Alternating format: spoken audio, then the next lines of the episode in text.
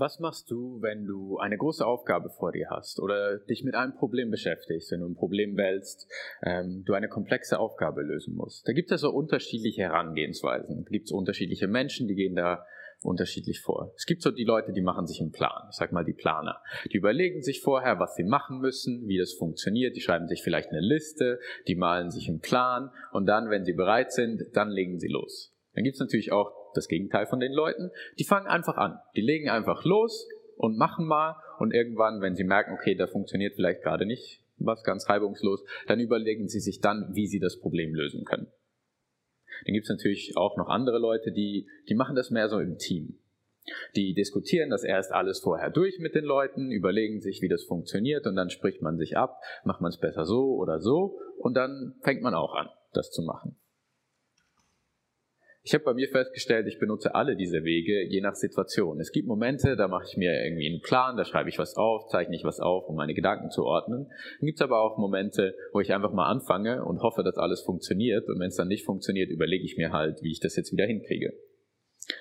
Und ich glaube, Josua war in einer ganz ähnlichen Situation am Anfang unserer Geschichte.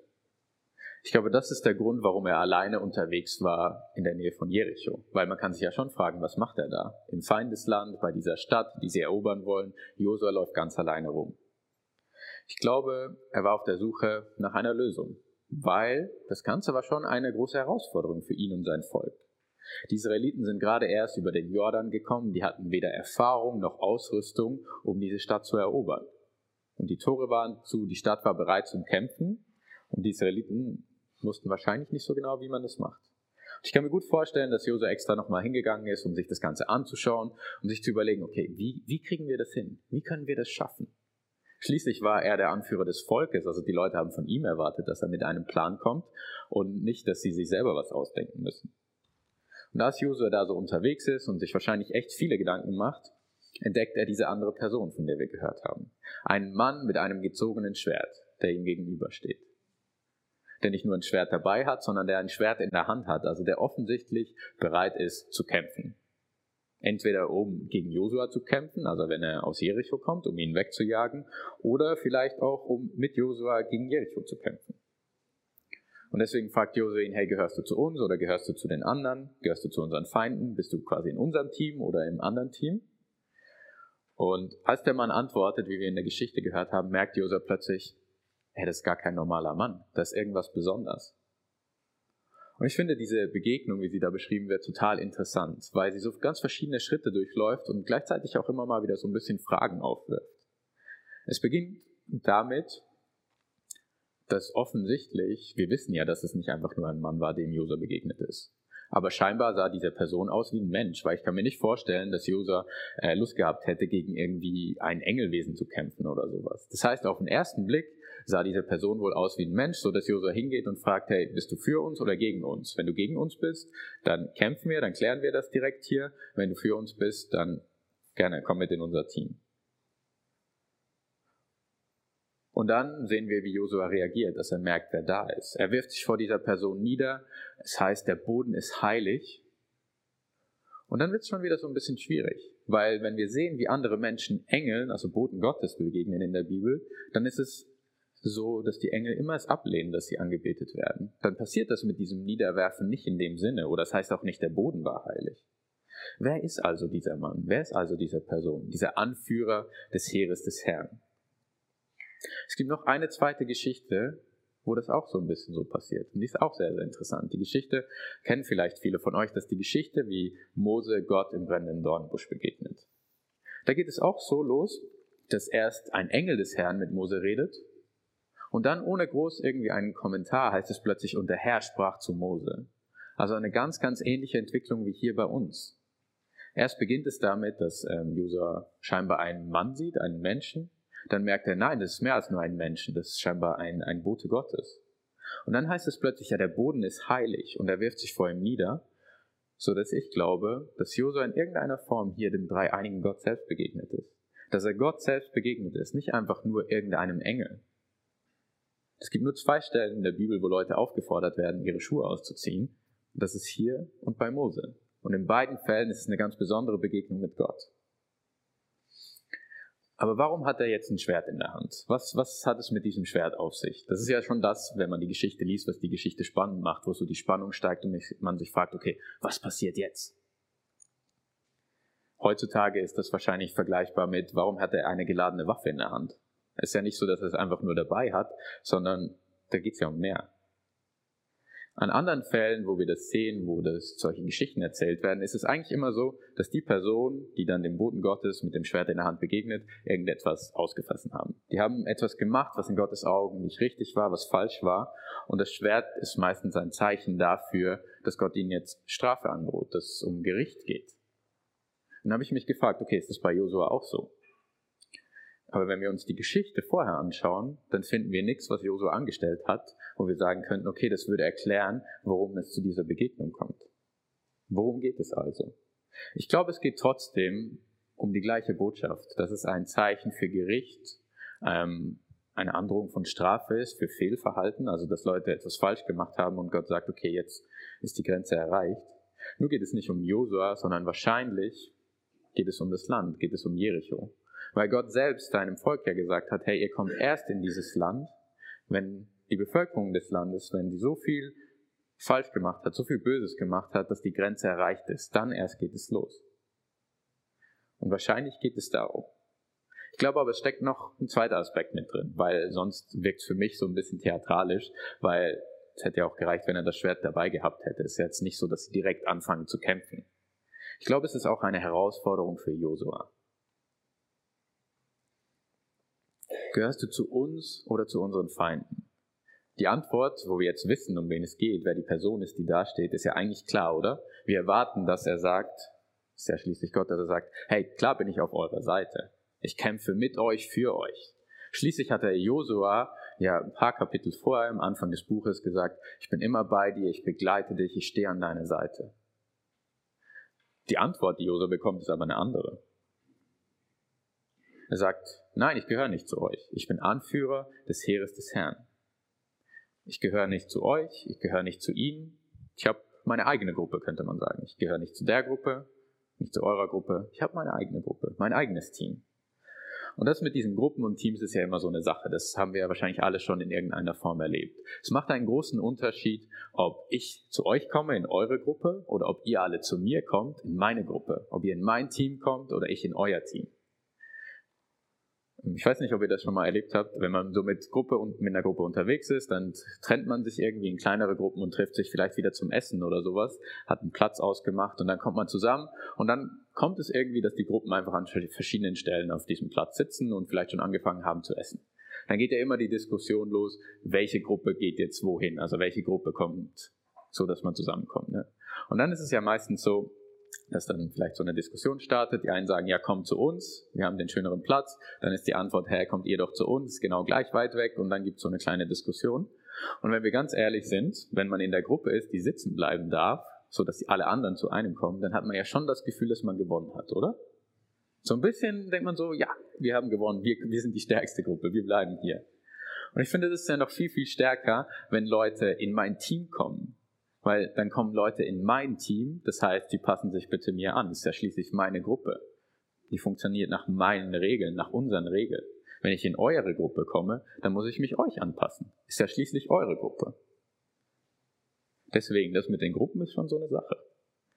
Und das Verhältnis zwischen Gott und Israel kann man auch da so ein bisschen einsortieren. Aber es war halt nie so. Es war nie so, dass Gott in Israels Gruppe gekommen ist, in Israels Team gekommen ist. Das sagt eigentlich schon der Name, wenn wir über das Volk Israel reden. Wir reden ja meistens von Israel war Gottes Volk.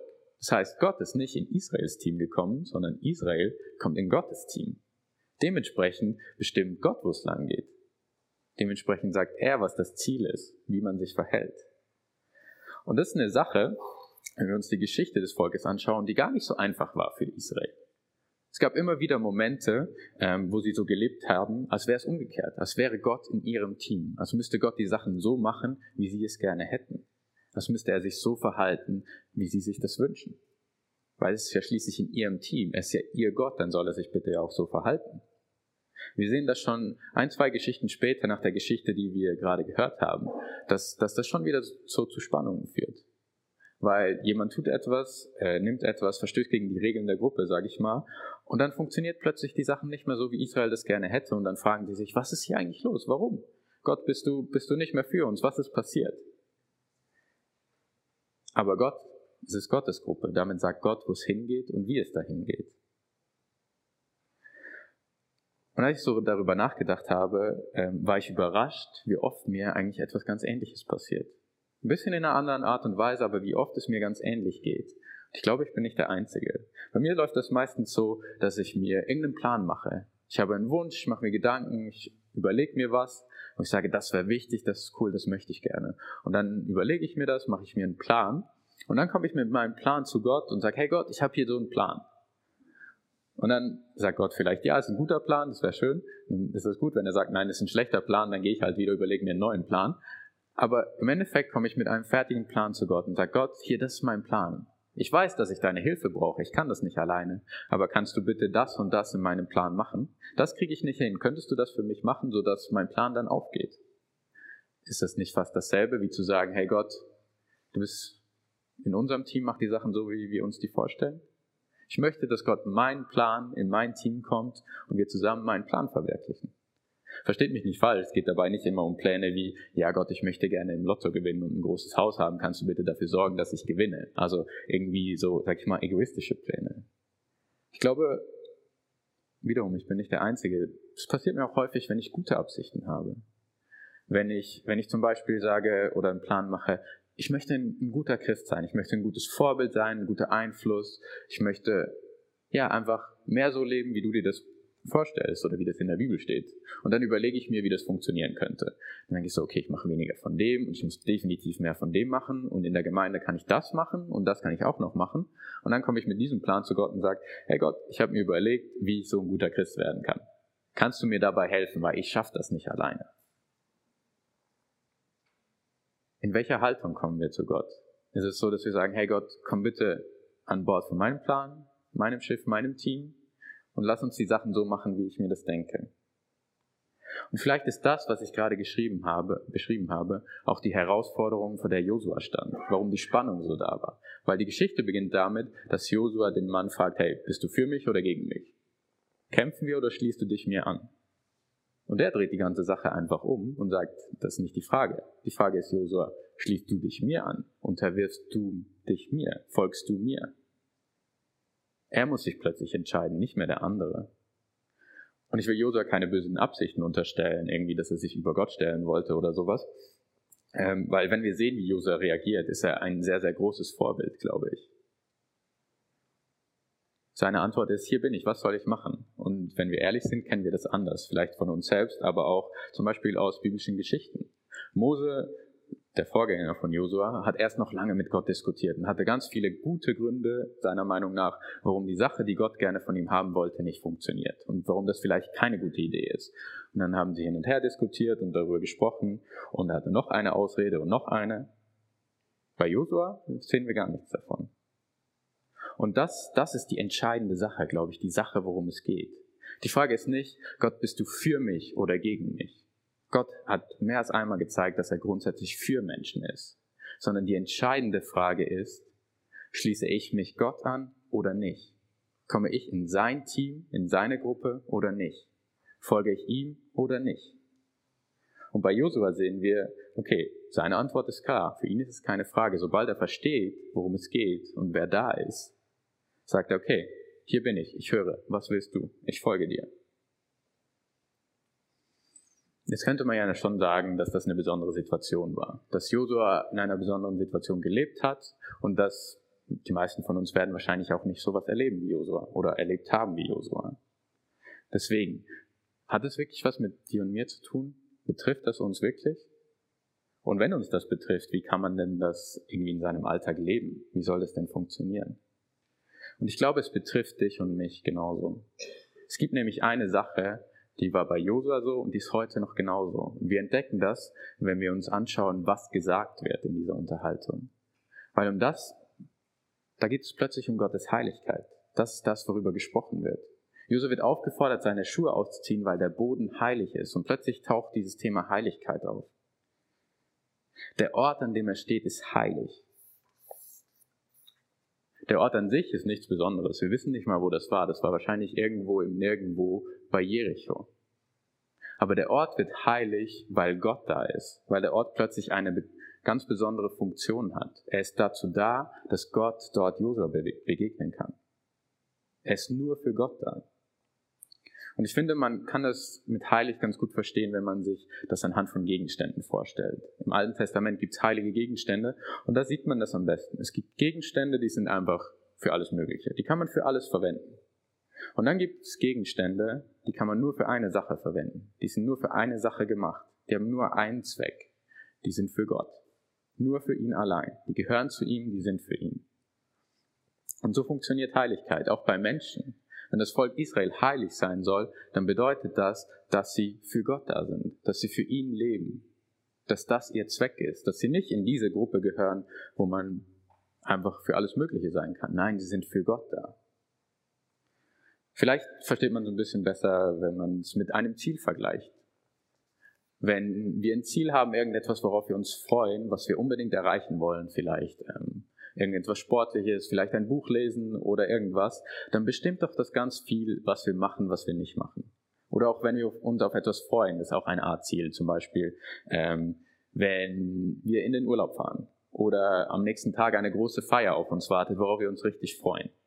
Dann ist zumindest bei mir so, dass mein letzter Arbeitstag sehr stark davon bestimmt wird. Ich weiß nicht, wie es euch geht, aber mein letzter Arbeitstag vor dem Urlaub ist meistens so, dass ich natürlich alle meine Aufgaben mache und dass ich die gut mache, aber mein Kopf ist die ganze Zeit bei dem, was morgen kommt. Das ist das, was alles bestimmt. Ich fange gewisse Sachen nicht mehr an, weil ich sage, hey, ich bin morgen im Urlaub. Ich bin eh nicht mehr da. Oder ich mache gewisse Sachen absichtlich fertig, weil ich sage, ich bin morgen im Urlaub. Das ist das, was mich begeistert und was mich antreibt und dem ich alles unterordne. Meine ganze Gestaltung des Tages wird davon bestimmt und meine Gedanken gehen immer wieder dahin zurück und ich fiebere darauf hin und ich freue mich. Ich weiß nicht, ob das euch auch so geht. Ihr kennt das wahrscheinlich auch. Vielleicht ist es nicht Urlaub, vielleicht ist es Weihnachten oder sonst irgendetwas, worauf ihr euch freut. Aber wenn wir so etwas haben, was uns so wichtig ist, was uns begeistert, dann ordnen wir dem plötzlich ganz vieles unter. Und genauso funktioniert es auch mit Heiligkeit. Nur geht es bei der Heiligkeit um Gott. So wie wir, wie ich denke, an meinem letzten Urlaubstag, so sollen wir unser ganzes Leben auf Gott ausrichten dass unsere Gedanken immer wieder zurück zu ihm kehren, dass er das ist, was uns begeistert, was bestimmt, was wir machen, was bestimmt, was wir nicht machen, das, worum es eigentlich geht. Dem ordnen wir alles unter, was unser ganzen Alltag bestimmt. So funktioniert es, heilig zu leben, glaube ich. Und Heiligkeit ist etwas, was Gott sich von uns allen wünscht, von jedem von uns. Er hat uns heilig gemacht, er hat uns die Möglichkeit gegeben, heilig zu sein. Er hat uns, um wieder zu den Gegenständen oder das Bild von den Gegenständen zu äh, nehmen, durch das, was Jesus gemacht hat, sind wir herausgeholt aus diesem Bereich und zu Gott geholt. In Seitenteam auf seine Seite, zu ihm. Dafür sind wir da. Durch die Beziehung, die wir haben, durch den Heiligen Geist, den wir haben, durch das, was Jesus gemacht hat, durch den Glauben, gehören wir zu Gott. Sind wir für ihn da. Weil wir zu ihm gehören, sind wir nicht mehr da, sondern hier. Das ist das, wofür wir gemacht sind. Und weil wir heilig sind, sollen wir auch heilig leben. Soll das unser ganzes Leben prägen? Sollen wir ganz für Gott leben? Uns auf seine Seite stellen, in sein Team kommen quasi. Immer wieder die Frage stellen, okay, was willst du? Was ist dein Plan? Josua stand hier in der Gegenwart Gottes und so stehen wir auch immer wieder in der Gegenwart Gottes, jeden Tag neu, durch den Heiligen Geist, der immer da ist. Und so sind wir immer wieder herausgefordert vor der oder herausgefordert, genau diese Frage zu beantworten. Zu sagen, ja Gott, was willst du? Ich folge dir. Du bist der, der das Team anführt. Dir gehe ich hinterher. Und das führt manchmal dazu, dass wir vielleicht Umwege gehen. Bei Josua war es ein großer Umweg. Wenn wir das, was ähm, bei Josua geschehen ist, sag ich mal, aus menschlicher Perspektive betrachten, dann war das ein echt, echt komischer Auftrag. Ich meine, ich bin kein Strategieexperte, aber ich bin ziemlich sicher, dass es keine gute Strategie ist, um eine Stadt zu erobern, wenn man erstmal sechs Tage um die Stadt herumläuft.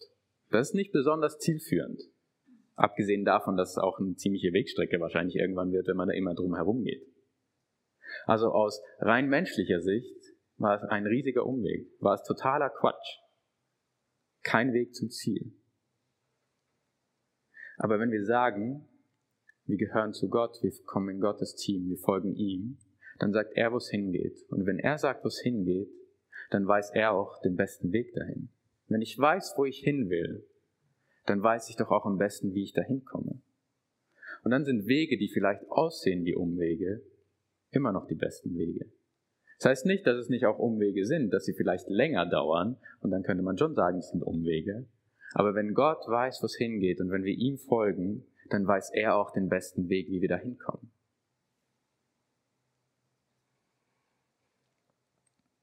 Wie können wir das jetzt machen? Wie können wir vielleicht mehr werden wie Josua? Dass wir Gott einfach folgen, dass wir bereit sind zu sagen, ja Gott, ich folge dir, auch wenn es Umwege sind oder ich denke, dass es Umwege sind.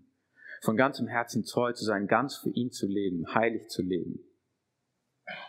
Ich glaube, es beginnt damit, dass wir anfangen, unser Denken zu verändern. Ich wünsche mir, dass Gott immer präsenter wird in meinem Denken. Dass ich ihm immer mehr Platz gebe, mehr Raum gebe, dass er zu mir reden kann. Ich will mich immer mehr von seinen Werten, von seinen Gedanken, von seinen Ideen prägen lassen. Und viel zu oft merke ich in meinem Alltag, dass das ganz schnell vergessen geht, dass ich entweder abgelenkt bin oder dass ich zu sehr konzentriert bin auf irgendwelche Sachen, sodass ich gar nicht mehr dran denke oder aufmerksam äh, darauf bin, dass Gott etwas sagen könnte. Und ich glaube, das ist der erste Schritt, wirklich zu versuchen, aufmerksam und offen durch unseren Alltag zu gehen. Bereit zu sein, auf ihn zu hören. Es geht jetzt aber nicht darum, dass wir vor jeder Entscheidung irgendwie darauf warten, dass Gott etwas ganz Besonderes sagt, dass wir so eine Begegnung haben, wie Josua hatte. Ich glaube, wenn wir das tun, dann wird es schwierig, weil wir so viele Entscheidungen treffen, wenn wir jedes Mal warten, dann kommen wir nicht mehr vom Fleck.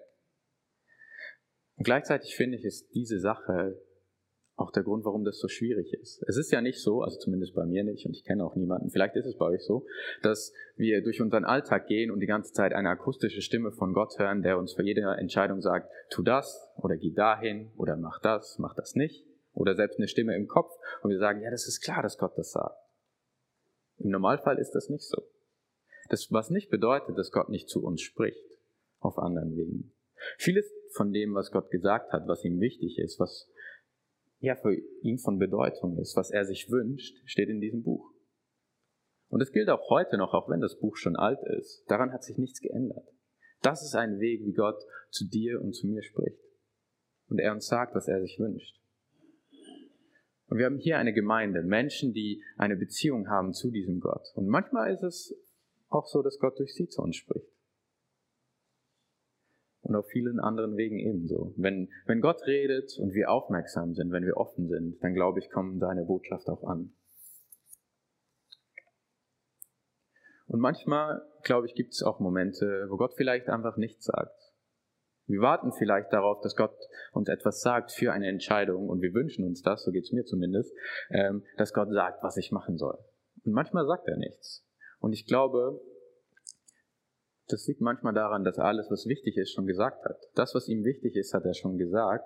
Und jetzt ist es an uns, dass wir unseren Verstand gebrauchen, dass wir die Verantwortung übernehmen und eine Entscheidung treffen. Weil wir als Menschen auch so gemacht sind. Wir können Verantwortung übernehmen. Wir können entscheiden. Und Gott nimmt uns diese Entscheidung nicht einfach ab. Die bleibt bei uns. Wir dürfen entscheiden. Man könnte also sagen, es wäre einfacher, oder ehrlich gesagt ist es einfacher, wenn man einfach mal äh, sagt, okay, das ist mir alles zu kompliziert, das ist schwierig. Ich mache einfach mein Ding, mache meine Pläne und lebe so. Und dann, wenn Gott irgendwas will, dann kann er sich ja auf jeden Fall melden. So. Vielleicht, indem er irgendwas verhindert, was ich machen will, vielleicht indem er irgendwas möglich macht, wovon ich nicht wusste, dass es möglich ist. Bin ich doch offen dafür, dass Gott äh, etwas in meinem Leben tut, oder? Ja, mehr oder weniger. Es ist wichtig, dass wir offen sind und es ist, wie gesagt, gut und richtig, dass wir unseren Verstand benutzen, besonders wenn wir uns auch versuchen, von, von Gottes Willen prägen zu lassen. Und vermutlich hat auch Josua Pläne gemacht. Ich kann mir nicht vorstellen, dass er um Jericho herumgelaufen ist und keine Pläne gemacht hat. Aber ich glaube, dazu gehört noch mehr, nämlich eine Haltung. Eine Haltung, die sich wünscht, immer in Beziehung zu Gott zu stehen. Die fragt, was wünschst du dir? Die danach forscht und danach sucht, was Gott will, was ihm wichtig ist die vielleicht in dieses Buch hineinschaut, um herauszufinden, was ihm wichtig ist. Also eine ganz andere Haltung als, ja, Gott meldet sich dann schon irgendwann. Das Ergebnis von außen kann vielleicht ganz ähnlich aussehen, dass plötzlich eine Möglichkeit da ist oder nicht, aber die Haltung kann ganz verschieden sein. Und diese Haltung, es ist mir egal, was Gott sagt, bis er etwas sagt, glaube ich, ist nicht das, worum es geht. Gott wünscht sich, dass wir mit ihm verbunden sind und dass wir heilig leben. Das heißt, dass wir ganz auf ihn ausgerichtet sind. Und das wünsche ich mir für mich und für euch alle, dass wir ähm, mit offenen Augen durch den Alltag gehen, aufmerksam darauf sind, was Gott sagt. Durch ganz verschiedene Arten und Weisen, vielleicht durch Eindrücke, durch sein Wort, durch andere Menschen und, und so weiter. Dass wir bereit sind, wie Josua, auch die komischen Umwege zu gehen, die großen Umwege zu gehen, weil wir ihm vertrauen, weil wir sagen, du Gott bestimmst das Ziel. Und weil es in uns drin so aussieht, wie es in mir an meinem letzten Arbeitstag aussieht, Begeisterung da ist, dass wir Gott über alles stellen und sagen, hey, ich freue mich über Gott. Ich freue mich auf die nächste Begegnung mit Gott. Ich freue mich, mit ihm unterwegs zu sein. Ich bin begeistert davon. Das ist das, wo meine Gedanken immer wieder hin zurückkehren. Und er hat dir und mir den Heiligen Geist gegeben, sodass wir das auch können. Der es uns möglich macht, heilig zu leben, mit ihm zu leben. Der uns führt und leitet. Und ich wünsche mir für, für mich und auch für euch, dass wir heute oder morgen ganz mit neuer Begeisterung starten, wirklich heilig zu leben, ganz auf Gott ausgerichtet zu sein, voller Freude mit ihm unterwegs zu sein. Weil das ist das, wofür wir gemacht sind, wofür er uns gemacht hat. Und Gott hat sein Leben, Jesus Christus hat sein Leben für uns gegeben, sodass wir jetzt ganz für ihn leben können. Und das voller Freude tun, weil wir immer mehr verstehen, was er gemacht hat und wie, wie wunderbar das ist, was er uns gegeben hat, sodass wir ein Stückchen mehr wie Josua werden, dass er uns ein Vorbild sein kann.